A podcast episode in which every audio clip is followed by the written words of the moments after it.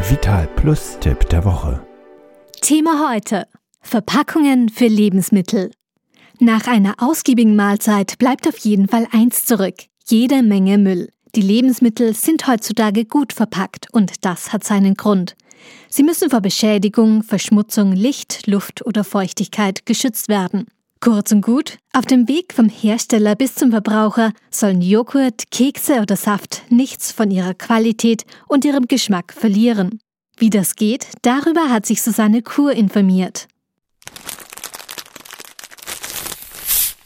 Ist die Luft erst einmal raus, dann müssen Chips und Co. schnell verzehrt werden.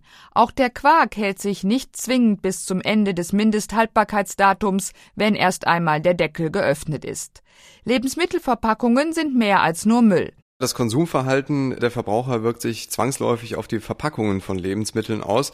Ein Beispiel ist da die steigende Anzahl der Single-Haushalte. Hier müssen kleinere Portionen her, ganz klar. Oder der Trend zum Sofortverzehr, auch das bedeutet kleinere Packungen bis hin zu Fertiggerichten, die schnell in der Mikrowelle warm gemacht werden können. Oder auch das Angebot aus der internationalen Küche, bis Gerichte aus Fernost oder Südamerika bei uns auf dem Speiseplan stehen, haben die Zutaten einen sehr weiten Weg hinter sich und den müssen sie natürlich auch unbeschadet überstehen. Dabei lassen sich nicht alle Lebensmittel über einen Kamm scheren. Für jedes Produkt ist die richtige Verpackung gefragt. Und das scheint nur auf den ersten Blick ganz einfach. Nimmt man zum Beispiel Käse. Der darf nicht austrocknen, die Verpackung muss wasserdampfundurchlässig sein.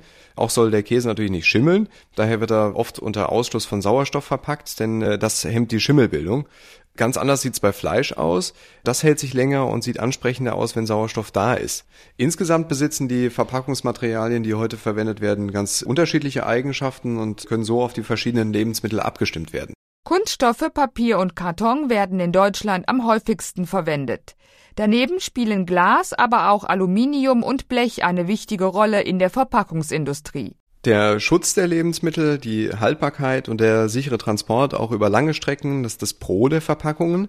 Man sollte sich aber auch immer vor Augen führen, dass sie letztendlich natürlich auch Abfall sind. Nach heutigen Umweltaspekten muss die Verpackung recycelfähig sein oder mindestens schadstoffarm entsorgt werden können. Als Verbraucher hat man auch natürlich immer die Chance, Verpackungsmüll zu vermeiden, indem man frische Lebensmittel kauft, wo es geht, also frisches Brot statt verpacktes beispielsweise.